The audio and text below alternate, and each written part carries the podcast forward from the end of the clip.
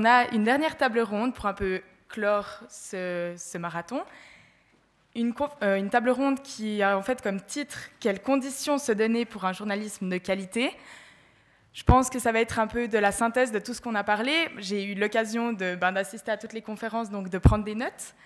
Et c'est vrai que sûrement qu'on va rebondir sur euh, ce qui a déjà été dit au cours de la journée. Euh, je vais d'abord ben, vous, présenter les intervenants. Alors, à ma droite, il y a Andrew Robotham. Vous êtes assistant doctorant à l'AGM, donc l'Académie du journalisme et des médias à l'Université de Neuchâtel. Euh, vous avez deux casquettes, assistant doctorant. Assistant, c'est qu'en fait, vous donnez des cours à cette académie. Et également doctorant, donc vous êtes un peu euh, dans le domaine de la recherche, avec beaucoup de domaines de recherche. Je vais citer que trois, dont euh, votre liste qui, compose, qui est composée de près de dix domaines. Je vais citer l'innovation en journalisme, les nouveaux formats numériques et les stratégies rédactionnelles. Euh, de votre côté, Coraline Pochard, vous êtes euh, diplômée, vous, de la JM, il y a un petit moment déjà, et depuis euh, quelques années, vous êtes productrice et présentatrice de la matinale 5h, 6h30 de la première. Et à côté de vous, Patrick Valélian, qui est fondateur et rédacteur en chef du site 7info. vous avez pu voir des MOOC qui sont dehors, je pense que vous avez pu voir de 7, en fait, dont les meilleures histoires sont retranscrites en fait, dans, un, dans un livre. Alors, Patrick Valélian, je voulais vous donner la parole pour commencer cette table ronde. Tout d'abord, en vous posant la problématique de base, donc quelles conditions se donner en euh, pour un journalisme de qualité, pardon, parce que votre euh, site, en fait, euh, cette info, vous le revendiquez comme le premier média de slow journalisme en Suisse. Et à travers cette question, en fait, j'aimerais poser le thème est-ce qu'il y a un genre de journalisme qui est plus qualitatif qu'un autre, et si oui, lequel? Donc je pense que c'est intéressant de partir avec peut-être une explication du slow journalisme et pourquoi, selon vous, ce serait le meilleur mode pour un journalisme de qualité? Tout d'abord, bonjour. Euh, effectivement, nous, on a lancé euh, il y a cinq ans en fait un, un média qui s'appelle 7.info, qui est sur le web et qui a décidé, après une année, de passer au papier, parce qu'on voulait toucher un autre public, qui passe aussi sur scène, puisqu'on organise des, spectacles de journalisme, avec une seule envie, dès le départ, de lutter contre cette infobésité euh, qui vous, enfin ces news qui vous tombent sur la figure tous les jours et qu'on a du mal en fait à euh, encaisser, comprendre, analyser. Et notre, euh, notre propos, dès le départ, c'est un peu bizarre, qu'est-ce qui se passe? Vous m'entendez là si je parle comme ça? Notre propos. Je suis trop près du micro.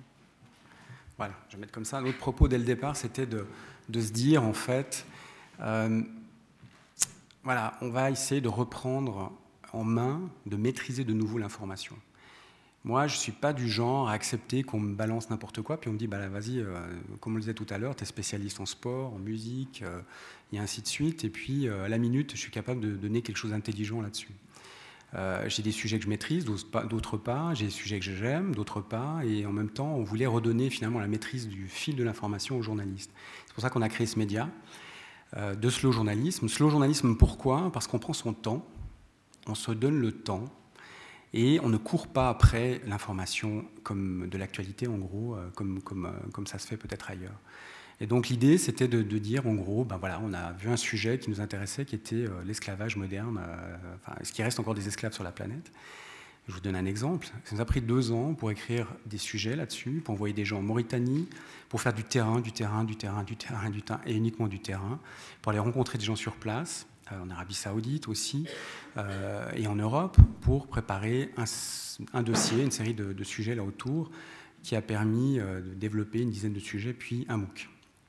Donc voilà, c'est notre manière de travailler. Alors je ne dis pas que c'est meilleur que les autres, c'est différent simplement. Moi, je ne suis pas là pour me positionner entre mieux ou moins bien, ou, pour donner des, comment dire, des, points ou des notes. Moi, ce qui m'intéresse, c'est de pouvoir faire mon métier dans les bonnes conditions.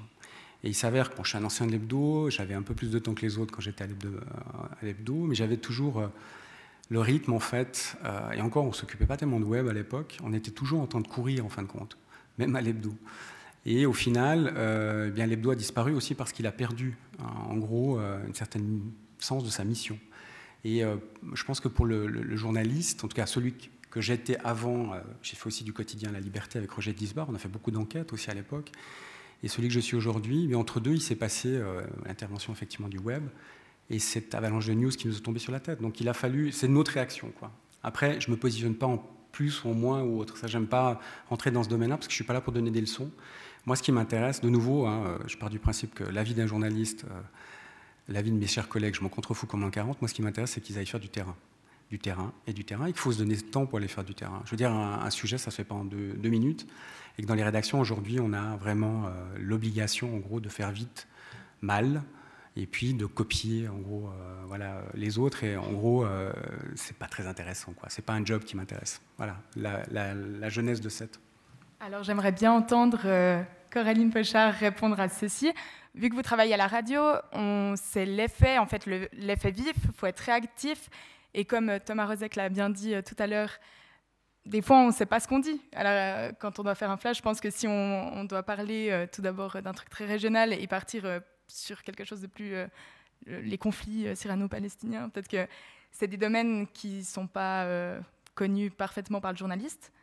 Vous répondez à quoi par rapport à ça et à la qualité de l'information?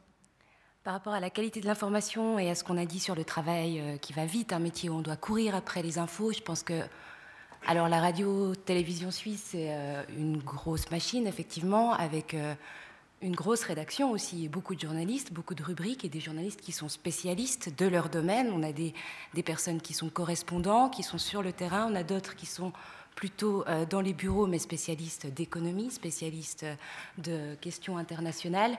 Ceux qui présentent l'information, euh, le produit final, entre guillemets, à l'antenne, sont pas forcément ceux qui ont travaillé sur l'objet, mais par contre ceux qui font confiance à leurs confrères et consoeurs qui leur apportent le produit. Donc je pense que là, il y a une petite différence dans le sens où on a plusieurs personnes qui travaillent et c'est une question de confiance sur cette euh, actualité qui n'est du coup pas forcément prise comme ça, euh, mangée et recrachée sans être digérée, mais qui a un travail derrière qui est fait en équipe. Et c'est plutôt euh, dans cette logique-là que je perçois la qualité de l'information. Ensuite, quand on fait des flashs d'informations où l'on reprend des dépêches souvent, puisque c'est aussi quelque chose qui va vite et qui demande à ce que l'heure suivante, on puisse apporter l'actualité qui est tombée. C'est aussi une question de confiance vis-à-vis de nos confrères et consoeurs qui travaillent dans ces agences de presse. Donc euh, je pense que la question de la qualité, finalement, que l'on soit dans un média public ou privé, slow ou rapide, elle est la même et elle est basée sur une confiance déontologique entre confrères et consoeurs. Peut-être, euh, Andrew Robotham, vous pourrez nous parler des réseaux sociaux. On voit actuellement que beaucoup de personnes euh, se revendiquent journalistes sur les réseaux. Tout le monde peut donner son opinion. Est-ce que on peut considérer vraiment les réseaux sociaux comme un type de journalisme actuellement? Alors, je ne sais pas si, on peut considérer les réseaux sociaux comme euh, un type de journalisme, mais par contre, évidemment, c'est une plateforme où on, euh, c'est évidemment un endroit où se, où, rencontrent des journalistes et des non-journalistes, avec, je pense, des dégâts qu'on connaît, mais aussi avec des, opportunités qu'on découvre et puis que je pense la recherche est en train de découvrir maintenant, ça prend du temps aussi.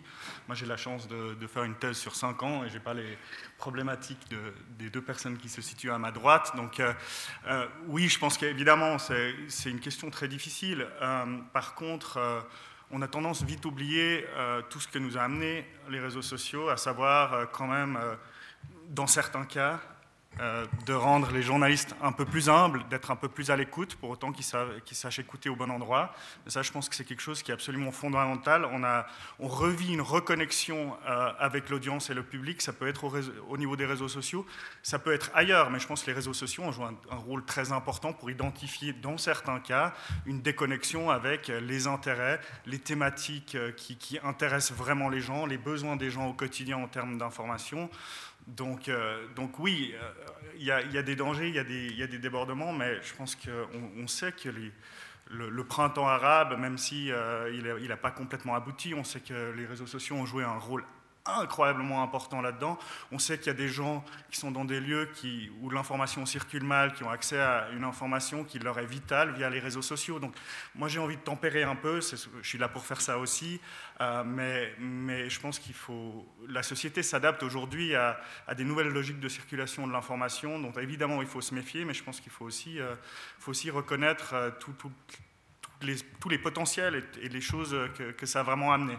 Voilà, ça c'est peut-être mon avis sur les réseaux sociaux. Vous n'avez pas peur que des personnes justement se revendiquent journalistes et véhiculent peut-être des, images ou des propos qui ne sont pas forcément la vérité?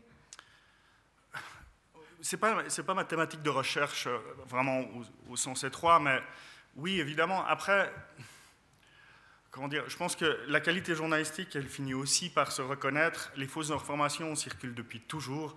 Je pense qu'il y a un mythe à se dire que ça fait depuis Trump ou, un peu avant, où l'existence des réseaux sociaux a mis en avant le complotisme. Oui, on en est un peu plus conscient. Pardon. Euh, on en est un peu plus conscient, c'est sûr. Euh, euh, je pense que dans certains domaines, c'est amplifié, on l'entend plus, et je pense que ça a eu des, impacts négatifs de par le fait que c'est les réseaux sociaux. Mais je pense aussi que euh, ça, contribue à une prise de conscience de la désinformation qui existe depuis toujours. Euh, et, là, je pense qu'on on aurait tort d'arriver à des conclusions trop hâtives et de se dire que bah, l'existence des réseaux sociaux compromet le travail journalistique et la qualité de l'information et de s'en arrêter là. Donc finalement, il faut prendre euh, les bons côtés des réseaux sociaux pour comprendre ce que le public veut, veut avoir comme information et pouvoir les informer sur ces sujets importants. J'ai un peu l'impression d'avoir résumé ce que vous vouliez dire. Comme quoi, il faut prendre vraiment le bon côté des choses. Euh, du côté de cette info, ou peut-être même euh, d'une rédaction plus d'actualité, est-ce que vous regardez les, réseaux sociaux pour savoir, pour pouvoir hiérarchiser peut-être les différents thèmes que vous allez aborder dans les, les prochains vos, prochains, euh, comment dire, euh, euh, pardon, pour par exemple votre prochain, votre prochain article ou vous, par exemple, comment hiérarchiser un, flash. Est-ce que vous prenez en compte ce qui intéresse actuellement les gens et le, les réseaux sociaux à travers ça? Bon, alors c'est compliqué déjà de répondre à la question qu'est-ce qui intéresse les gens? tout à l'heure, on le disait, est-ce que c'est vraiment, est-ce qu'on est, est qu'on est-ce qu'on peut avoir la prétention euh, de répondre à cette question? Euh, C'est difficile à dire. Je ne suis pas sûre que les réseaux sociaux euh, soient forcément la solution parce qu'on a un public qui, est de, plus en plus morcelé, avec plusieurs intérêts, avec plusieurs participations d'écoute.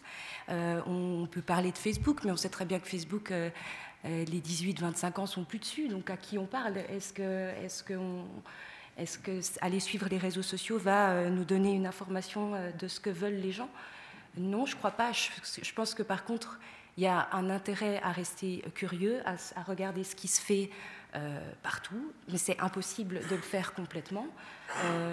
D'être ouvert au niveau des oreilles comme des yeux, c'est une chose, mais ensuite il y a aussi une, appréciation qui est la nôtre en tant que, journaliste, mais aussi en tant qu'individu, avec nos propres trajectoire de vie, avec nos propres sensibilités, avec notre subjectivité, et c'est notre subjectivité qu'on vous apporte aussi. On ne peut pas prétendre être objectif, on peut en tout cas pas prétendre être neutre, mais par contre, on peut honnêtement vous apporter une partie de la réalité qui, correspond à la société dans laquelle on vit. Et euh, dire qu'on répond à la question du public et qu'on lui donne ce qu'il veut, c'est complètement faux. Donc concrètement, quand vous préparez un flash, Comment Alors, vous hiérarchisez l'information On la, hiérarchise en fonction de, questions clés de, journalisme. Est-ce que c'est concernant? Est-ce qu'on est aussi dans une proximité par rapport à qui on s'adresse? Nous, on est la RTS est un média public généraliste, donc qui s'adresse à tout le monde. Euh, on, a des, on a des codifications comme ça. Mais ensuite, sur le choix éditorial d'un sujet par rapport à un autre, euh, lorsqu'on fait une émission, euh, eh ben on, a plusieurs journalistes qui vont nous proposer des sujets. Comment est-ce qu'on est décide d'un sujet plutôt qu'un autre? Il y a une grosse part de subjectivité et ça, il faut qu'on l'admette aussi dans notre travail. Donc je pense qu'aussi à cette info, il y a cette euh, acceptation de la subjectivité et du fait que chaque journaliste prend un sujet qui le concerne et qui, qui trouve intéressant en fait. Oui, totalement, parce que vous allez porter un sujet pendant des mois et des mois, donc euh, si vous n'êtes pas vraiment intéressé par le sujet, euh, autant changer de métier, quoi, dire. Par contre, pour être, pour être précis, nous, on ne s'intéresse pas aux réseaux sociaux. Moi, ce n'est pas, euh, pas parce que la majorité s'intéresse à tel ou tel sujet lié à la télé-réalité ou tel ou tel truc à la mode qu'il faut suivre ça forcément. Pourquoi C'est le bon exemple, par exemple, d'un site qui s'appelait Cambini, qui n'a pas fonctionné en Suisse, parce que justement, ils n'ont pas réussi à, simplement à coller à la réalité suisse, mais aussi parce que financièrement, pense arriver dans un pays cocagne et faire plein de pognon, ça va pas marcher de cette manière-là. Et après aussi, les Suisses s'intéressent aussi à d'autres informations que les Français. On n'est pas, pas des Français comme les autres, on est un pays à part entière. Quoi. Nous, de notre côté, quand on parle de sujet, ce qui nous intéresse, c'est qu'on puisse aller sur le terrain de nouveau. Donc on, on réfléchit en fait en termes de local. Ce qui nous intéresse, c'est que la personne qui va aller sur le terrain maîtrise son sujet et soit le témoin de quelque chose. Ça veut dire que quand vous allez vous promener euh, dans les zones entre l'Irak, euh, le Kurdistan irakien et le Kurdistan iranien pour suivre des trafiquants d'alcool, de, pneus, de plein, de choses si vous voulez, que vous allez suivre ces gens-là euh, sur leurs chevaux qui traversent des champs de mines, voilà, vous racontez une réalité qu'on ne connaît pas. Et ce qui nous intéresse, c'est l'inédit avant tout. Donc on a, une, pour, la faire simple, on reçoit une soixantaine de propositions de, sujets à, à 7 chaque, chaque mois. On en prend deux ou trois maximum. On est très très sélectif dans ce qu'on veut raconter comme histoire et on cherche les sujets inédits. On cherche des choses qu'on ne trouvera pas ailleurs. On cherche aussi à être le plus euh, et ce n'est pas une volonté de notre part. Hein, euh, on, part sur des sujets euh, simplement parce qu'on sent qu'il y a un intérêt public à en, parler. Et l'intérêt public, c'est central dans, dans, mon métier. Moi, la première chose qu'on m'a appris dans ce métier, quand Roger Disbar m'a formé, c'est pas est-ce que ce sujet va faire du clic? Parce que les putaclics, ça, ça suffit. Je dis, il suffit de mettre un sujet de sexe sur un site internet pour que ça remonte. Donc regardez, par exemple, je vous conseille de regarder vice.com. Chaque fois qu'ils mettent un sujet de, de sexe, c'est qu'ils ont un problème avec leurs audiences et que la publicité est en baisse. Donc forcément, vous mettez de la pub et la tendance repart à la hausse. Quoi. Hein. Donc c'est totalement ridicule, mais c'est comme, comme, ça que ça fonctionne. Et, nous, médias, je pense qu'on ne doit pas rentrer dans cette logique-là. On n'est pas là pour vendre euh, du sexe, euh, de la pub et autres. On est là pour vendre du sens et de l'information et vous parler du monde tel qu'il est et pas tel qu'on aimerait qu'il soit, hein, que les annonceurs aimeraient qu'il soit ou que les gens qui font de la com aimeraient qu'il soit. Et, et ça, c'est une exigence, simplement.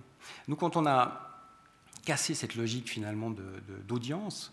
Euh, parce que forcément, si vous voulez faire de l'audience, eh ben, vous mettez plus de sujets suisses en, en une d'un site comme le nôtre, puisqu'on est en Suisse on s'intéresse à des sujets des fois ardus, simplement parce que ça fait sens et que c'est l'intérêt public qui nous, le, demande. Et ça, c'est la, vocation du journaliste. Sinon, il, faut aller faire autre chose. Si on veut faire du, on veut faire du clic, il faut, il faut s'intéresser à d'autres métiers. Il y en a qui sont beaucoup plus euh, pertinents que les nôtres. Hein. La, chanson, euh, il y a plein de trucs qui sont super sympas. Et là, après, c'est tout le problème. Vous parlez de la, posez la question de, finalement ce que c'est que le journalisme aujourd'hui. Et aujourd'hui, le journaliste, c'est un métier.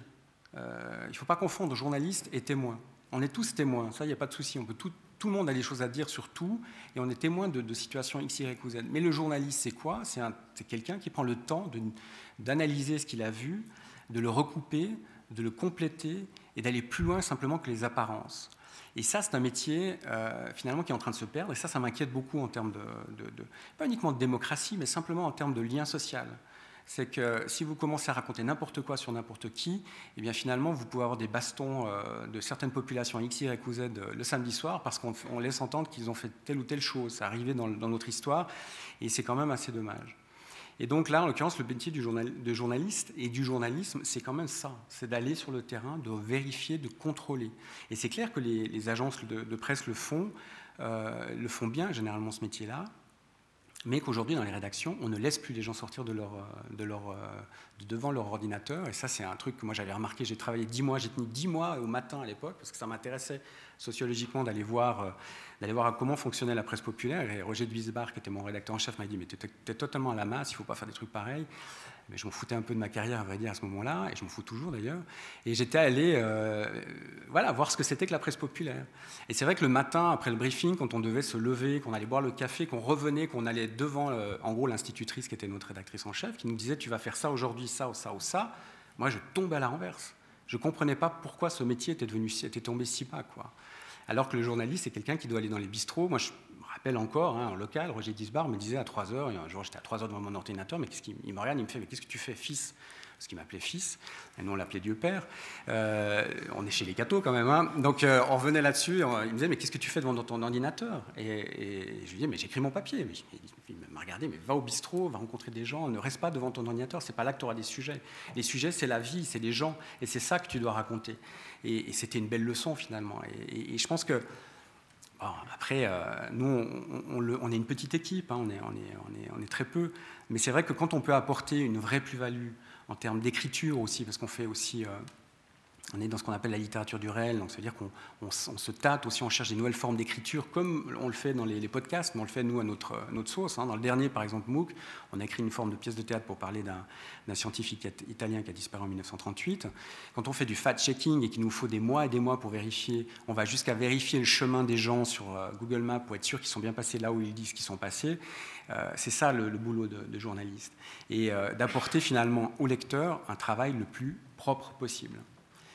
Voilà, et ça, ça prend du temps. J'ai l'impression quand même ou alors, Ou alors il faut avoir du monde, et ça c'est la, force de la SSR ou de la RTS, où vous êtes à New York, au New York Times, vous avez 1600 journalistes pour, euh, au quotidien, faire un travail qui est juste impeccable. Après, euh, on peut toujours discuter de leur politique vis-à-vis de Trump, enfin il y a plein de, questions qui se posent, mais quand vous avez 1600 journalistes et que vous, les, vous avez les moyens de les payer, ça c'est plutôt pas mal.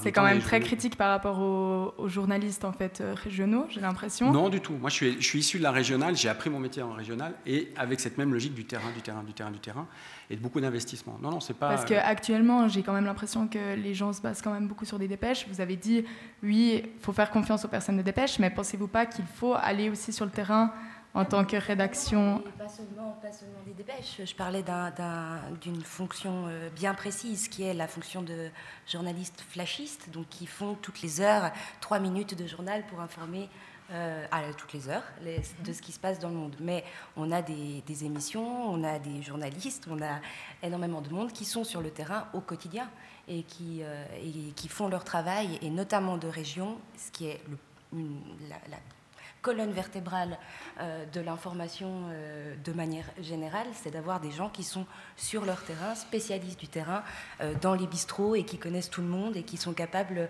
de nous citer le nom du prochain président du Grand Conseil parce qu'il l'a entendu dans les couloirs en buvant des coups avec ses collègues. Enfin, c'est ça aussi qui, fait l'information clairement. Et non, non, je ne pense pas qu'il y, a que les, agences de presse et les dépêches. Je pense juste que à partir du moment, euh, puisque la question c'est euh, le journalisme de qualité, à partir du moment, à mon sens, où on respecte des règles de déontologie qui font qu'on est accepté dans un milieu décrit comme étant le journalisme, à partir du moment où on a ces règles en tête, qu'on recoupe notre information, qu'on respecte le contradictoire, etc., à mon avis, si on est honnête avec ça, on fait du journalisme.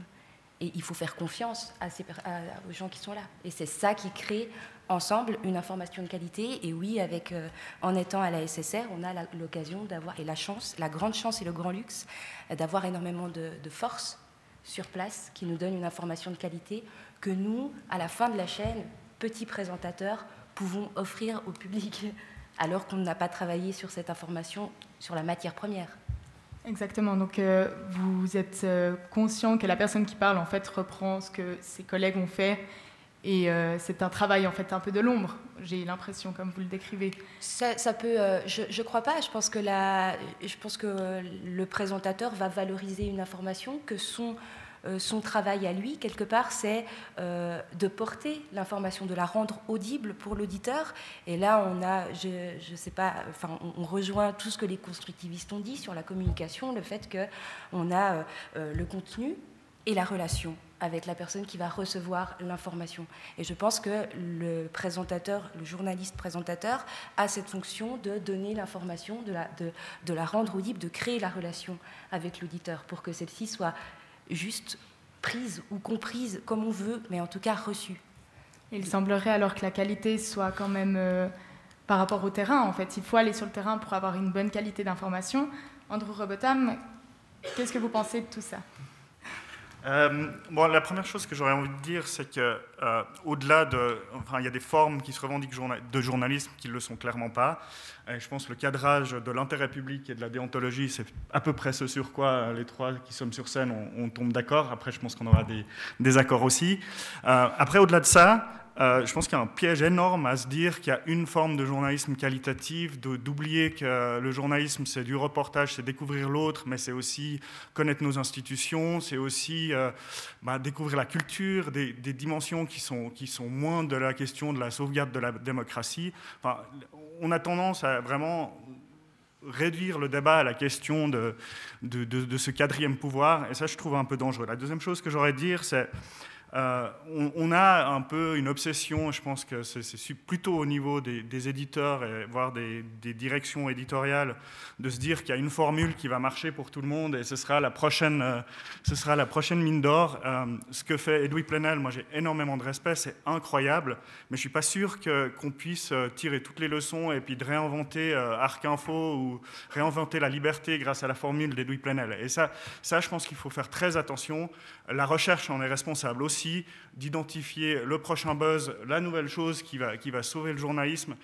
Je pense qu'il n'y en a pas. Je pense que ça passe par un pluralisme et une pluralité. Euh, la recherche le démontre aussi. Pluralisme et pluralité, ça c'est certain. Et puis, euh, et puis vraiment d'aller regarder euh, bah, quelles sont les nouvelles tendances dont on a besoin pour comprendre notre monde. C'est là où, où bah, Binge Audio et puis des nouvelles thématiques, des nouvelles questions autour de l'impact du numérique sur, sur notre société doivent être creusées aussi. Donc moi je pense qu'il y a il y a 365 degrés, enfin 365 degrés, ouais, disons-le, euh, de, du journalisme. Tu fais le tour du, problème grâce à ça. Et, on continue un petit peu.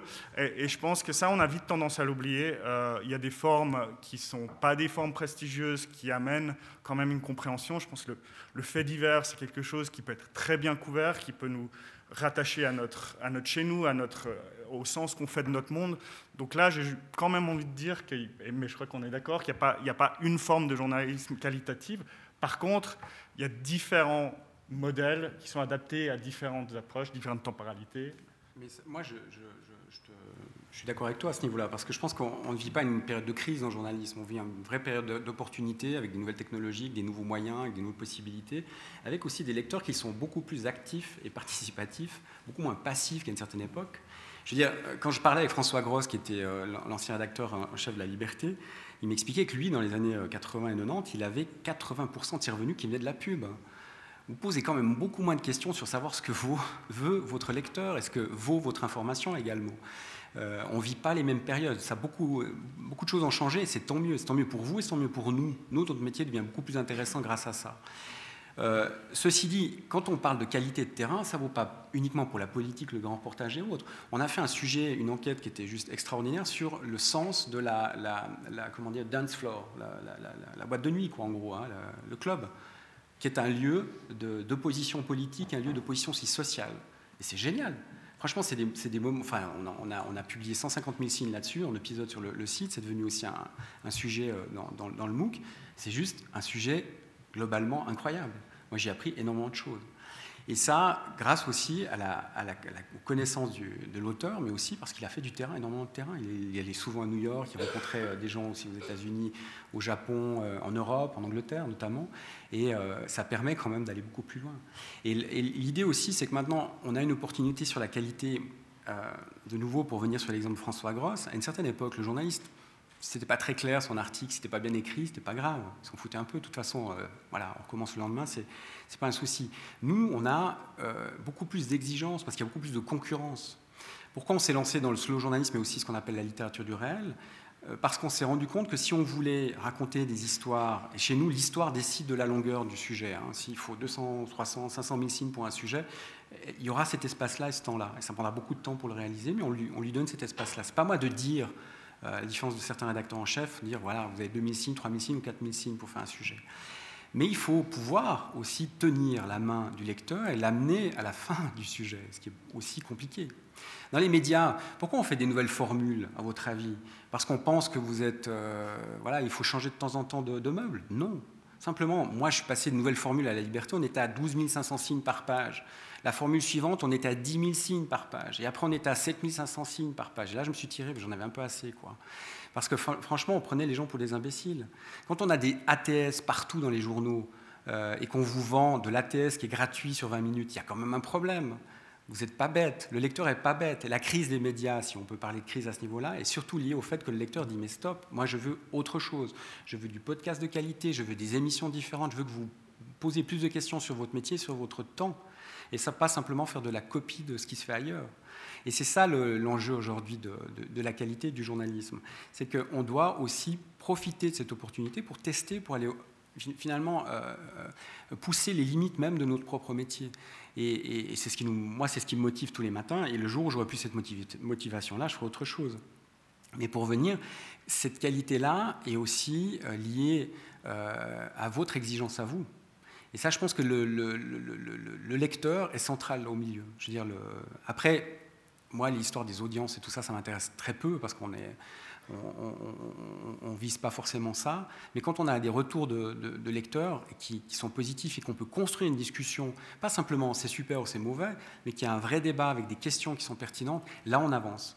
Et ça, on l'a depuis une dizaine, une quinzaine d'années, et merci Internet pour tout ça, merci aussi les réseaux sociaux hein, pour, pour ça. Après, sur les réseaux sociaux, il y a aussi à boire et à manger. Hein. Euh, toute franchise, euh, quand vous passez une journée sur Internet, ça vous fait un peu peur des fois sur, sur Facebook ou sur Twitter. Hein. mais en même temps, c'est intéressant. Quoi.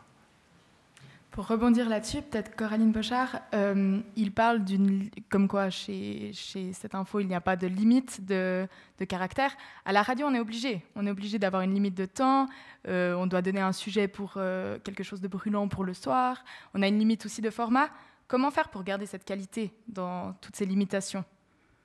Alors c'est vrai, on a une limite de format, on a euh, une limite qu'on a bien voulu se fixer nous-mêmes aussi et qui est euh, capable euh, potentiellement d'être changée et d'être discutée. Et je pense que c'est aussi notre boulot de se repositionner et de se reposer sans arrêt la question, de savoir si la radio telle qu'on l'entend aujourd'hui ou l'émission telle qu'elle est faite comme elle est faite aujourd'hui peut changer. Et je vous jure qu'on en discute euh, et qu'on se pose la question. Euh, comment, euh, comment faire? Eh bien, on, hiérarchise l'information, on, la, on angle, c'est ce qu'on appelle en, journalisme, on, on, essaie de trouver le truc qui va permettre de nous faire un papier, certes assez court, sur une information très riche, mais qui va nous donner l'information clé d'un angle en particulier c'est des choix. C'est des choix. Euh, c'est euh, la fameuse phrase qu'on n'aime pas et qui dit que choisir, c'est renoncer. Mais c'est vrai, c'est un peu ça. Euh, mais en même temps, je ne suis pas sûre que d'avoir un papier de 50 secondes sur un sujet qui, qui, est, énorme soit une mésinformation. Au contraire, je pense que lorsqu'on vulgarise, lorsqu'on réduit et qu'on arrive à l'essentiel, on peut aussi donner tout à fait la même qualité euh, d'information que sur 4 minutes. Euh, pour ça, il y a les mots, il y a le choix des mots, il y a le choix des images et la manière dont on les amène. Justement, en continuant sur cette vulgarisation, peut-être euh, venons vers vous, Andrew Robotham. jusqu'où on peut vulgariser l'info? Jusqu'où est-ce qu'on ne tombe pas dans la désinformation et la simplification, en fait? moi, j'ai aucune réponse à ça. Je crois que c'est une question très très difficile. Euh, on a on a un espace pour, couvrir une question. Il y a évidemment il y a des, questions et des, actualités qui ne se prêtent pas à être couvertes en, un espace très court. Je pense que c'est aussi de là que sont émergés les différents genres qui existent dans le journalisme.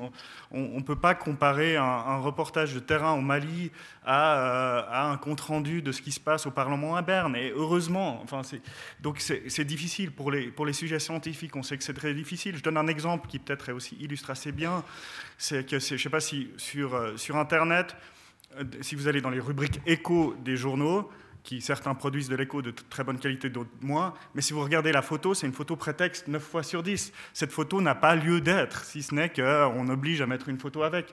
Bah, c'est clair que ce n'est pas quelque chose qui se prête particulièrement bien au visuel. La RTS fait des émissions économiques qui sont, qui sont bien des, émissions magazines, mais fondamentalement, il y a des genres et des, et des formats qui se prêtent à différentes formes d'information. Donc, euh, c'est difficile. Évidemment, il y a des limites à la, vulgarisation, euh, mais, je pense que la plupart des médias en sont, en sont relativement conscients aussi. Je ne sais pas si, ce que vous en pensez. Complètement, je, rejoins totalement ce qu'il dit et, c'est vrai que quand on parle en radio euh, d'émissions d'actualité, on a effectivement la possibilité d'avoir des plus ou moins longs euh, formats et, c'est très bien pour ça. Il y a des sujets qui seront envoyés bah, dans les émissions magazines de la RTS parce qu'on estime, peut-être on va le traiter en deux minutes et on estime que, ça mérite une place euh, un petit peu plus large et une analyse un petit peu plus approfondie, puis on s'en donne, on donne les moyens. C'est aussi là la, force de la diversité de la, presse, des médias. Moi, c'est ce qui m'inquiète aussi aujourd'hui avec cette, euh, désertification finalement de, des, médias et ce modèle économique qui, connaît des ratés fait qu'on euh, perd en diversité, qu'on perd en, possibilité d'apprendre, euh, de, trouver d'autres formats. Je veux dire, la RTS a, ou la, SSR en général, il y a, je sais pas, mise au point, il y a, temps présent, il y a le, TJ, il y a la radio, enfin, il y a 15 minutes, il y a différents vacarmes aussi, qui sont différents formats euh, d'information. Il y a des émissions scientifiques, comme tu, comme tu le disais tout à l'heure aussi. on en a un peu pour tout le monde à ce niveau-là. Hein. Il n'y a pas une référence. moi, je, je pense que s'abonner à 7, c'est une très bonne chose pour nous, hein, d'ailleurs merci, mais euh, ça ne vous suffira pas non plus euh, au quotidien. Il faut, il faut trouver ces, il faut ces différentes sources d'informations pour aller, pour, aller pour, être informé correctement, pour être un citoyen finalement complet. Hein, mais en même temps, il faut aussi, c'est ce qui m'inquiète, moi, ce qui m'a inquiété, ce qui a motivé aussi la, création de 7, c'est qu'effectivement, on s'est trouvé dans une situation où on a de moins en moins de correcteurs, d'éditeurs, de gens qui, font du fact-checking. Et nous, de notre côté, bah, pour notre modèle a été simplement de faire exploser tout ça et d'avoir des gens qui vont sur le terrain, des, des reporters, si vous voulez, des éditeurs qui sont en rédaction, qui vérifient, qui contrôlent, qui, qui réécrivent, qui, euh, qui, euh, qui, retravaillent tout ça, et des fact-checkers aussi entre deux, des gens qui vérifient que le fait est correct et que bah, voilà, quand vous arrivez, quand vous fournissez un contenu un texte, qu'il n'y ait pas de faute d'orthographe et qu'au niveau de l'écriture, ça soit intéressant et que vous avez envie, vous, lecteur, d'aller jusqu'au bout de, de, de la lecture. Et ça vaut aussi pour les photos. On voit maintenant la grosse difficulté des photographes aujourd'hui, c'est de se retrouver dans une situation où on sait leur, ils savent faire une photo, une photo forte, mais quand on leur demande de faire des récits photos, donc de raconter des histoires, c'est impressionnant comme ils sont, mais bloqués par, euh, par, cet enjeu-là. On, travaille notamment, on vient de, on, collabore de plus en plus avec Keystone, qui est une agence de, photos en Suisse, avec cette envie aussi de développer avec eux ces récits photos, de travailler avec eux le fait qu'on peut raconter des histoires grâce à la photo. On a aussi développé le dessin les BD reportages ou des, carnets d'enquête. Hein. Vous vous retrouvez avec un dessinateur et un journaliste qui vont partir sur le terrain faire du, travail ensemble. En gros, euh, le binôme dont on parlait tout à l'heure, photographe, euh, euh, journaliste de presse écrite ou, autre. et là, c'est intéressant aussi de, raconter l'histoire autrement. voilà, avec toujours la même qualité. Mais nous, on a toujours cette, cette exigence-là, et ça, c'est un peu notre modèle, notre marque de fabrique, effectivement, des gens qui vont sur le terrain eux sont les localiers finalement, parce que quand vous connaissez votre sujet, ben vous êtes comme un localier en fin de compte. On est tous en fait, même quand on, on, part sur une zone de guerre, on est un localier en fin de compte. On doit savoir de quoi on parle et on doit connaître les gens et on doit prendre un peu de temps justement pour les rencontrer. Mais, euh, mais là aussi, hein, euh, ça prend du temps, de nouveau. Hein. si vous voulez euh, maîtriser un sujet, je ne sais pas, comme la Syrie ou l'Égypte, il faut y aller régulièrement avant les événements, il faut avoir des, gens sur place, si vous voulez maîtriser ça. Et vous ne pouvez pas simplement arriver sur place en disant je, vais me louer le service d'un fixeur et je vais raconter ça comme si je connaissais ça par cœur. Non, vous ne pouvez pas. Moi, simplement, moi j'étais en Égypte pendant la, Révolution, j'étais allé plusieurs fois en Égypte avant, et donc je, je, me sentais quand même plus ou moins prêt à pouvoir raconter cette réalité-là mais juste être débarqué, euh, parachuté en gros d'un avion et vous avez deux jours pour faire un sujet, ça c'est compliqué quoi. Donc est-ce que finalement on ne devrait pas formater directement les futurs journalistes à un seul thème pour être pour être amener de la qualité ou est-ce que le journalisme euh, pluridisciplinaire aura encore sa place dans le Bien futur? sûr, non, mais à partir du moment où vous êtes intéressé par, vous pouvez être intéressé par plein de sujets hein, euh, liés à votre formation personnelle. Moi, moi, je me souviens de nouveau, c'était un peu atypique, mais de nouveau, la liberté, on avait un, gars qui était contrôleur, euh, un journaliste qui était un ancien contrôleur euh, CFF. Voilà, il avait envie de faire du journaliste, il a laissé tomber. Enfin, c'était un des grands ex. Enfin, le gars connaissait très bien la réalité des CFF. Donc, on était dans ce domaine-là, à l'époque, dans les meilleurs, euh, quand on devait parler des CFF. Donc, non, il faut une diversité, c'est les intérêts de chacun, puis après, il faut travailler beaucoup. Euh, vous savez, euh, on dit toujours, hein, on utilise un dixième de ce qu'on a comme information dans un, dans, un, dans un, papier, dans un récit, dans une histoire. Et c'est vrai. Il faut, travailler, quoi. Euh, peut-être je vous donne la parole, Andrew Robotham, pour rebondir là-dessus. Est-ce que la, le journaliste doit avoir plusieurs domaines ou une spécialisation? Non, je, pense qu'il y a un danger de la spécialisation. Après, ça, a tous ses avantages. moi, j'ai peur d'une formation journalistique de technocrates. Euh, et ça, c'est un, vrai danger. C'est un danger auquel on réfléchit beaucoup à l'AGM. Comment trouver l'équilibre euh, entre, euh, entre des gens qui ont des compétences techniques et des gens qui ont, en fait, ce qui est quand même, je pense, moi, à mon avis, le, moteur de, de, ce métier, qui est une curiosité intellectuelle qui soit complètement au-dessus de la moyenne. Ça ne veut pas dire en termes de capacité seulement, mais en termes de curiosité, de volonté d'aller jusqu'au bout de questionnements complexes. Et je pense qu'on n'a pas besoin d'être un expert euh, pour aller creuser jusqu'au bout des questions. Par contre, il faut connaître les limites de, de, ces compétences. Et, et, ça fait partie des choses sur lesquelles on, se pose beaucoup de questions. Euh, je ne pense pas que la réponse soit, soit, simple, mais je pense que la, la, question démarre ici. Et on a de la chance. Hein. Nous, on a 25 nouveaux étudiants qui ont commencé mardi. Et il se base sur des idéaux, sur des héros qui sont d'un journalisme quand même de qualité. Alors c'est un mythe qu'on a besoin de déconstruire pour le reconstruire après, mais euh, ils nous disent sans cesse qu'on a trop de cours théoriques, qu'ils vont pas assez sur le terrain, et c'est très bien, ils auront le temps d'aller sur le terrain, et on le fait aussi, ils font, ils font huit semaines de stage euh, sur leur cursus, ils, font beaucoup de production, mais euh, pour nous c'est essayer de trouver l'équilibre entre leur donner les outils d'aller jusqu'au bout de cette curiosité intellectuelle et la raconter, et euh, leur faire vivre ça au quotidien en sachant qu'ils vont sortir après et, et, l'exercer sur le terrain. Et puis, ben, Coraline, même si moi j'étais, encore étudiant quand elle a, quand elle a fini, ben, peut-être qu'elle a aussi un avis sur la question, mais, mais c'est une question à laquelle on n'a pas la réponse, mais qu'on se pose sans cesse sur cet équilibre, comment stimuler cette curiosité intellectuelle et, comment identifier un, ADN de journaliste? Et oui, Coraline Pochard, je peux vous donner la parole pour clôturer aussi cette table ronde, car on n'a plus beaucoup de temps. Donc peut-être euh, votre avis sur la question et une petite synthèse. Alors moi, je, rejoins mes, je rejoins mes collègues et je suis tout à fait pour un journalisme diversifié et qui vient de plusieurs endroits différents. Et je, euh, je, te rejoins aussi sur la question que la JM doit se poser, à mon sens, en tant qu'Académie des, médias et du journalisme, savoir, à savoir est-ce que, est-ce qu'on à faire attention à ne, pas partir dans une dynamique trop française, non, de plaise à la France, désolé, mais personnellement, je trouve que euh, un, ancien employé des CFF, comme euh, un, ouvrier, euh, comme un cadre supérieur, est un aussi bon journaliste qu'un étudiant en journalisme à condition de travailler. Et et c'est très important qu'on garde cette ouverture, à mon sens, pour la diversité des réalités et des points de vue. Pour ceux qui étaient là peut-être ce matin aussi, on en avait parlé un peu, d'éclater cette bulle rédactionnelle en fait qui est au sein des rédactions actuellement. Je suis grillée, je n'étais pas là ce matin. je pense qu'on peut passer aux questions maintenant. Je ne sais pas si quelqu'un en a.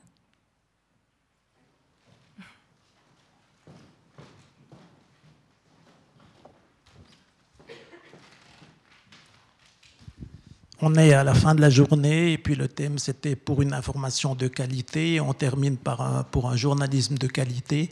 J'aimerais savoir, je ne sais pas si j'ai loupé quelque chose, mais j'étais là toute la journée, euh, comment vous hiérarchisez la qualité et puis si vous pouviez donner une définition de la qualité en journalisme. On va pas refaire une journée, mais voilà. Vous avez cinq minutes là? Non, mais le, comment dire? La qualité dans le journalisme, c'est euh, respecter les règles de l'art. Je veux dire, moi, je ne suis pas avocat, je ne suis pas chirurgien, je ne suis pas pilote de chasse ou quoi que ce soit. C'est un métier, c'est respecter ce métier également. Ça, c'est une première chose. La qualité, c'est d'être euh, pertinent, utile aux autres, trouver aussi du sens dans ce qu'on fait, euh, de l'intérêt public. Ça, c'est central. La qualité, c'est la qualité, comme je prendrais l'image de la gastronomie, si vous voulez, c'est de rendre finalement, euh, quand, vous, allez chez, chez, chez, euh, Rocha ou ailleurs, vous vous souvenez de l'expérience gastronomique, parce qu'on vous raconte une histoire là autour, on prend le temps de vous raconter quelque chose. Finalement, ce que vous allez manger, c'est de la nourriture. Hein, vous êtes habitué tous les jours à en manger, mais on vous raconte une expérience, on vous fait vivre quelque chose d'exceptionnel. Et le journalisme doit viser ça, doit à chaque fois faire sens, vous apporter quelque chose, être, en gros, vous apporter, vous rendre plus intelligent après qu'avant, déjà. Et puis, euh, vous rendre aussi curieux, parce qu'effectivement, je pense que c'est central. La curiosité est centrale chez un journaliste. Euh, la technique, après, ça s'apprend. Et si on ne sait toujours pas faire de la technique euh, d'écriture, ben nous, on réécrit, c'est pas un souci. Il y a des gens qui savent très bien faire ces choses-là. Et ça, c'est la qualité. Et la qualité aussi, c'est pas prendre son lecteur pour un imbécile. Et je pense que, ce soit la SSR ou, la plupart des médias suisses, font ça correctement. Je dirais pas au niveau des gratuits, ça c'est autre chose. Euh, les gratuits sont là simplement pour pomper, non pas, ils s'en foutent d'être rentables, les gratuits, ils s'en foutent si vous lisez leur contenu, ils veulent simplement des données sur vous. Parce que sur Internet, quand c'est gratuit, c'est que c'est vous le produit. N'oubliez jamais cela. C'est pour ça que nous, on est payants d'ailleurs. On était tout de suite payants, on nous a dit vous êtes totalement à la masse, vous allez vous planter, enfin, etc. Ben non, on est à l'équilibre cette année, on arrive à faire un petit peu d'argent grâce à notre journalisme euh, un peu différent. Donc c'est ça pour moi la qualité. Après, voilà, on va avoir 36 000 définitions de la qualité dans le journalisme avec 36 000 journalistes différents. Quoi. Mais je pense qu'on est plus ou moins d'accord à un moment donné aussi pour se retrouver là-dessus. Il y a aussi bah, des reconnaissances par des prix de journalisme, des choses comme ça, qui font que vous pouvez après un petit peu oser l'ouvrir, disons, on ça comme ça, et vous positionner. Mais euh, je pense que c'est surtout ça. Et puis après, c'est le lien avec vous. C'est vous qui déterminez si c'est qualitatif ou pas. Nous, on est là simplement pour vous livrer le meilleur de nous-mêmes, ce qui est euh, finalement euh, assez génial en termes de, job. Hein. je veux dire, tous les matins, vous essayez de donner le meilleur de vous-même. Voilà, c'est un peu comme ça que je peux vous définir les choses. Alors, je ne sais pas si j'ai répondu à votre question. On pourra en parler après, après, si vous voulez. moi, j'ajouterais à ça parce que c'est vrai que la qualité euh, va dépendre de chacun de nous et que c'est avant tout aussi une notion assez subjective et construite euh, par des contextes, des réalités et des, individus. Moi, j'accepte, j'ajouterais à cette qualité euh, l'acceptation de douter, l'acceptation de dire qu'on ne sait pas, euh, et, de, sortir aussi de ce rôle, de, ce rôle justement de sachant qui est, qui est juste un rôle. Et d'être honnête. Je crois que l'authenticité et l'intégrité, c'est quelque chose que, en tout cas, je revendique comme étant de la qualité. D'ailleurs, plus on fait de terrain, plus on doute, plus on se pose question. Et je pense que plus on, a envie de continuer ce métier. De, et ça, je pense que tu as entièrement raison. Le doute, c'est central. D'ailleurs, c'est l'autre chose que disait Roger, et à son âme, il disparaît trop tôt, il disait toujours il nous disait toujours tu doutes, il faut douter de toi. Jusqu'à un moment, il fallait arrêter de douter, quoi, il fallait y aller, mais disons qu'il faut, ça c'est important, hein. douter d'une source, douter de ses propres euh, euh, sentiments, ses, opinions politiques, de, de ce qu'on a vu, de ce qu'on n'a pas vu.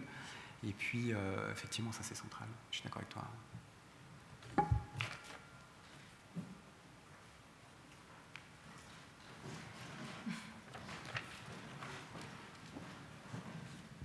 Euh, on a entendu euh, l'importance de la déontologie. Euh, je ne sais pas si vous l'avez vu, mais le Grand JD, il a fait une vidéo où il est allé en Syrie avec Bernard Genier. Et ça a fait 2 millions de vues. c'est pas un journaliste à la base. Je pense qu'il a des basiques de déontologie, mais il connaît pas les détails. Qu'est-ce que vous pensez de ce type de journaliste avec des de journalisme avec des guillemets, puisque il n'est pas professionnel, mais il arrive à intéresser les gens puisqu'il a 2 millions de vues. Ce qu'il y a de bien, c'est qu'il était témoin, accompagné par des journalistes. Voilà. Donc, si vous voulez, moi j'ai fait quand même un peu de journalisme. comme dire Caroline, euh, dans le même style. Exactement. Mm. Moi j'ai fait du journalisme de guerre, ça, ça prend pas comme ça.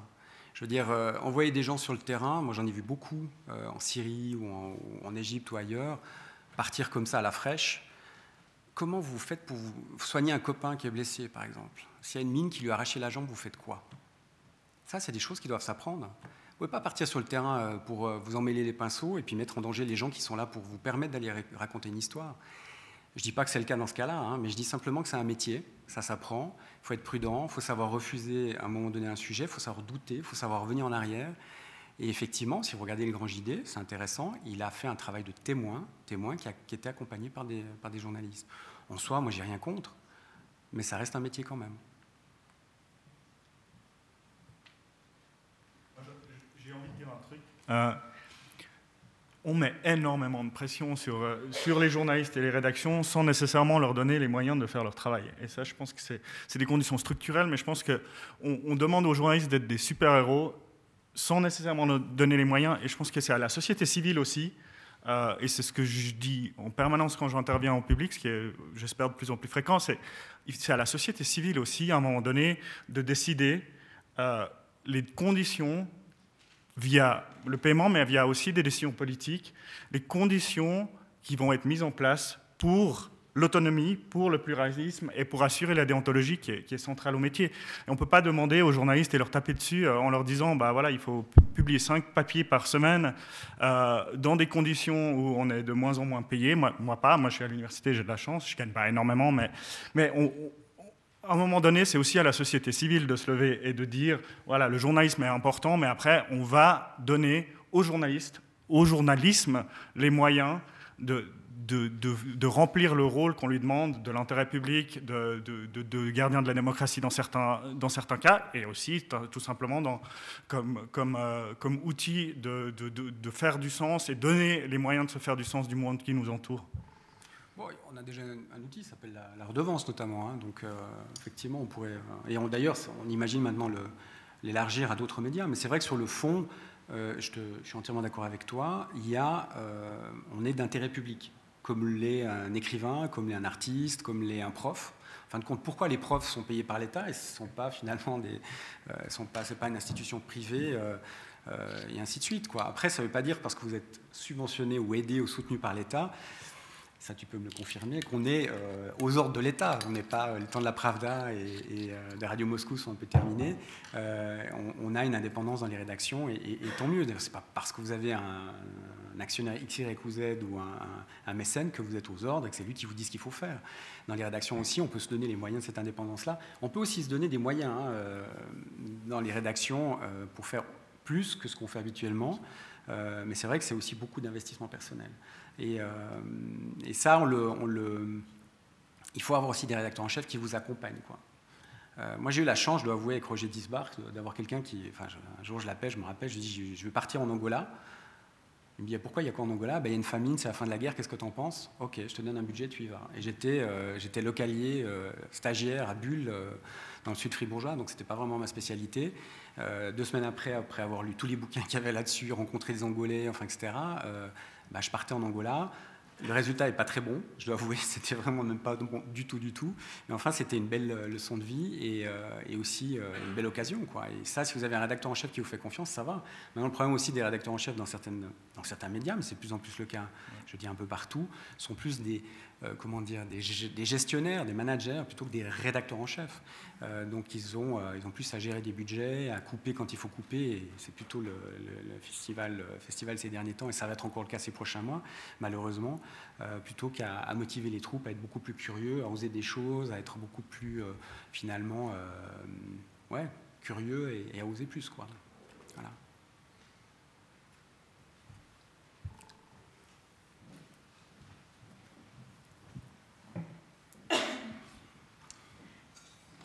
Moi, j'aimerais dire que j'ai pas été ce matin, mais j'ai suivi depuis cet après-midi. Moi, j'aimerais dire une chose. Je suis peut-être la plus âgée, mais je suis déjà pas mal âgée. Je trouve magnifique euh, tous, ces, tous ces moyens que nous pouvons avoir, que j'avais pas avant, où nous, on peut aussi être curieux. Je suis tout à fait d'accord avec ça. C'est, on peut capter plein de choses, radio, télévision, journaux, tout. Et puis après, nous, se faire une idée par rapport à ce qu'on veut.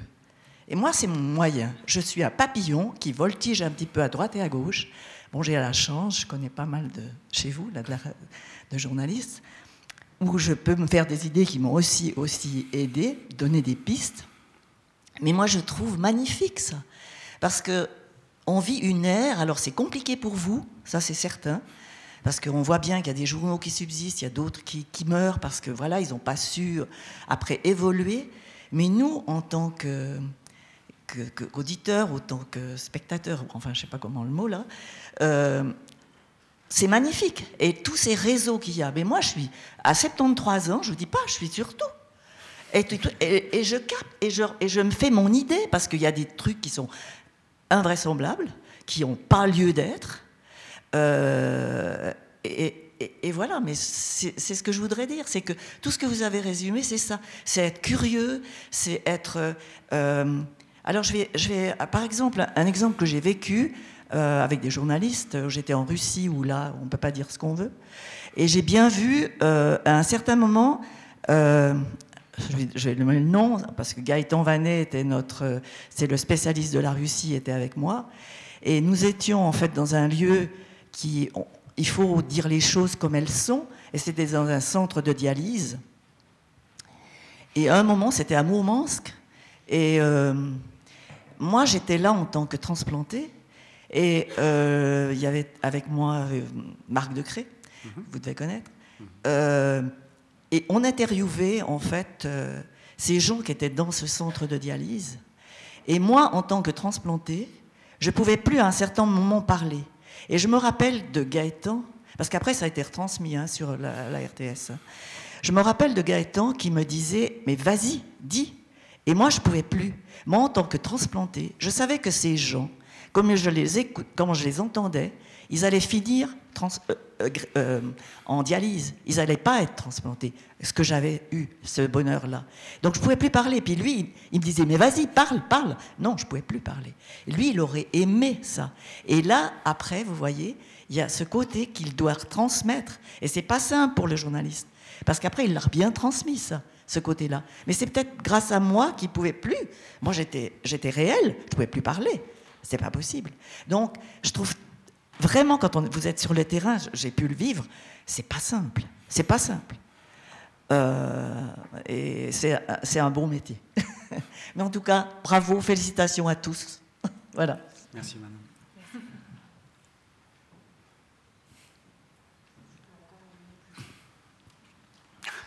Euh, moi, je voulais revenir sur euh, deux, trois choses qui sont dites aujourd'hui. Euh, ce matin, on parlait de journalisme de commentaires ou des éditorialistes qui viennent un peu meubler sur les chaînes d'infos euh, sans dire vraiment grand-chose. On a parlé aussi de personnes qui soit font du journaliste entre guillemets comme euh, une question qui a été posée sur euh, le, le Grand JD ou euh, de gens qui prétendent être journalistes.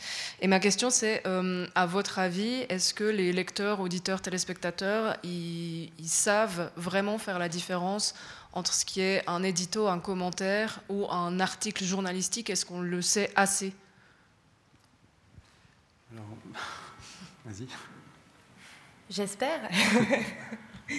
Ce que je sais en tout cas, c'est que, en tout cas en, radio, on dit quand c'est un commentaire, il y a une case pour ça.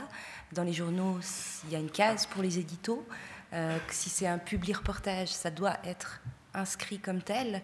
Euh, à partir de là, euh, j'espère que c'est compris. Ensu- Ensuite, les avis des uns, euh, si on interviewe quelqu'un, si on interviewe une personnalité sur un sujet et qui fait du commentaire, euh, ben, en fait, il a le droit de, le faire ce commentaire-là. Par contre, nous, on peut dire, euh, on peut le- mettre ce cadre. Ce sont vos mots, etc. C'est des choses qu'on peut mettre en place. Mais ensuite, je crois que c'est difficile de faire plus. Moi, je dirais plutôt non, vraiment clairement, parce qu'il y a un vrai problème aujourd'hui euh, en Suisse, mais ça vaut, je pense, pour beaucoup de pays euh, occidentalisés, occidentaux, pardon, euh, industrialisés, pour être précis, c'est qu'on a coupé un peu partout la formation aux médias. Je veux dire, on parle de société de l'information, et là, ça me fait doucement rire. Je suis un ancien prof et donc d'histoire de géo, et, et j'ai beaucoup bossé. Je bosse encore, j'enseigne encore. Parfois, et je me dis, mais c'est quand même fou, quoi. On est euh, à l'époque des réseaux sociaux, d'Internet, on parle de plein de choses, mais effectivement, des jeunes, on leur explique pas ce que c'est qu'un média. Je veux dire, euh, quand vous avez des jeunes dans les classes qui vous disent, c'est qui ATS Ah, ce gars, il travaille dans le journal. hein. Je lui dis, non, c'est une agence. Ah, c'est quoi une agence? Bah, Une agence, c'est des journalistes qui se mettent ensemble, qui vont donner un- enfin, une espèce de mutualisation de l'information, parce qu'on s'est rendu compte que ça n'avait pas sens d'avoir euh, 50 journalistes qui vous racontent chaque fois la, même chose. Ça, c'est, ça vient, c'est issu du 19e siècle, hein, euh, c'est, très, c'est très pragmatique. Enfin, vous posez des questions quand même. Effectivement, souvent, on nous dit journaliste, vous les journalistes. Et on pense à l'éditorialiste, euh, effectivement, qui passe à la télé euh, en France, par exemple. euh, il y a des émissions comme C'est dans l'air qui, où on parle pour rien dire. Quoi. Effectivement, là, on brasse de l'air. Quoi. On ferait mieux de l'appeler comme ça, cette émission. Parce qu'il y a des, des, de tout. Quoi. Je veux moi, euh, je sais pas, j'entends des trucs sur la Syrie, j'ai envie de me tirer des, balles, pour, être, précis, parce que franchement, je trouve que ça m'est totalement ridicule. Et donc, il y a un vrai problème de connaissance du, milieu journalistique, il y a un vrai problème de connaissance du journalisme, du rôle du journaliste également dans la société, parce qu'on confond souvent journalisme et publicité, public-reportage, et, euh, et ainsi de suite. Euh, donc on a, on a quand même des problèmes par rapport à ça. Et moi, j'ai des filles de 16 ans qui, sont au collège, maintenant au gymnase, à Fribourg, enfin à Bulle en l'occurrence. Euh, elles n'ont jamais eu véritablement de formation sur l'information. Elles n'ont jamais vu ce que c'était qu'un journal, mis à part la maison. Et c'est compliqué de lutter contre euh, Snapchat et compagnie, hein, je peux vous dire. Mais on a du papier aussi. On leur explique des choses. et voilà, c'est quand même, c'est ça reste compliqué pour, pour des filles de journalistes. Donc je pense qu'à un moment donné, il y a une vraie réflexion de l'État, de nous, de la communauté, sur qu'est-ce qu'on attend de nous, journalistes, qu'est-ce qu'on veut de nous? C'est à vous de dire à un moment donné, c'est à l'État de le dire, c'est pas à moi de déterminer. Moi, je, m'amuse hein, dans mon métier, mais si on me dit un jour ce métier ne sert à plus rien, il y a des, plein de métiers qui ont disparu. Hein. Depuis euh, le 19e siècle, il y a plein de métiers industriels qui ont disparu. Hein. Euh, bah, il n'y a qu'à voir un peu la crise aussi horlogère ici. Il y a plein de métiers aussi qui ont disparu, qui sont revenus, mais quand même qui ont disparu une certaine période. Euh, si on, a, est, fait plus sens, on n'est plus utile, bah, je prendrai note et je ferai, autre chose. Mais la société doit aussi connaître ce métier. Et ça, il y a un vrai problème aussi des médias qui ont arrêté d'informer sur ce qu'ils font en disant, bon, ça ne concerne quand on parle des médias, ce n'est pas intéressant pour le public, et c'est faux, les gens aiment bien savoir ce qui se passe aussi dans les, médias. Et puis, euh, l'école aussi est centrale. Et là, euh, là je pense qu'on a, a vraiment 20 euh, ans de perdu, véritablement. Et je ne parle même pas du lien à la monétisation de l'information dont je parlais avant, hein, où on dit aux gens, non, mais il faut quand même que je vive, hein, vous savez. Ou des gens me disent encore, mais non, c'est mais vous n'êtes pas payé comme à la SSR. Il y a des gens qui me le disent, quoi. Vous êtes ah, ah, parce que vous vivez ah, vous vivez pas d'amour et d'eau fraîche. Non non, j'ai une famille. Euh, il faut quand même que je, fasse quand même mon travail. Euh, je, gagne un peu ma vie. Euh, et, c'est vrai que là, souvent, on a on est très surpris hein, des retours du, public, mais c'est aussi notre faute. Et aussi, comme, comme tu disais tout à l'heure, c'est notre boulot de venir en face de vous. Et puis, c'est votre boulot de nous, nous, poser des questions, de nous mettre sur le grill. Mais c'est aussi notre boulot de nous expliquer ce qu'on fait je trouve génial d'ailleurs d'avoir organisé une journée comme celle-là aujourd'hui, parce que c'est l'occasion en or pour cela.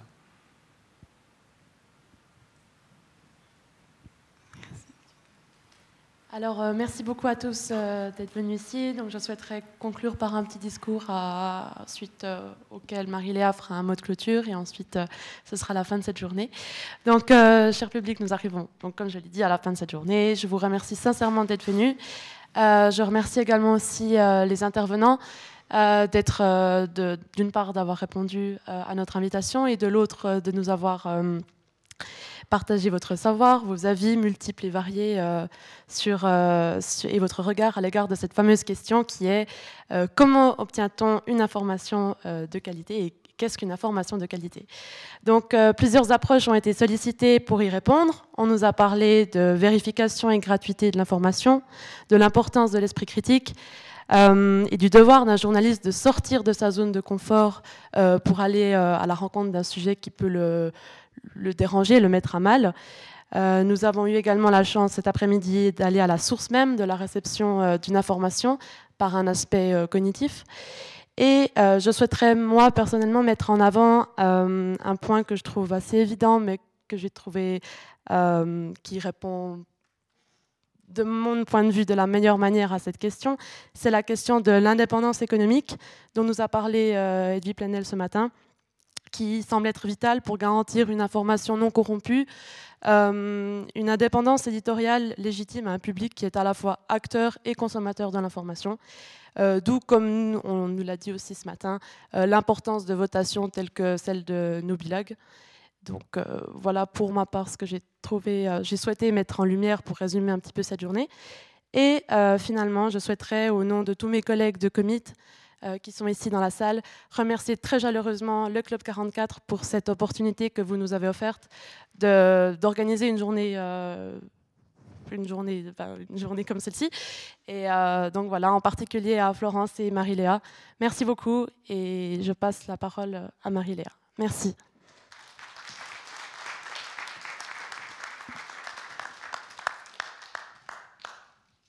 Merci, euh, Merci euh, ben, à l'association Commit.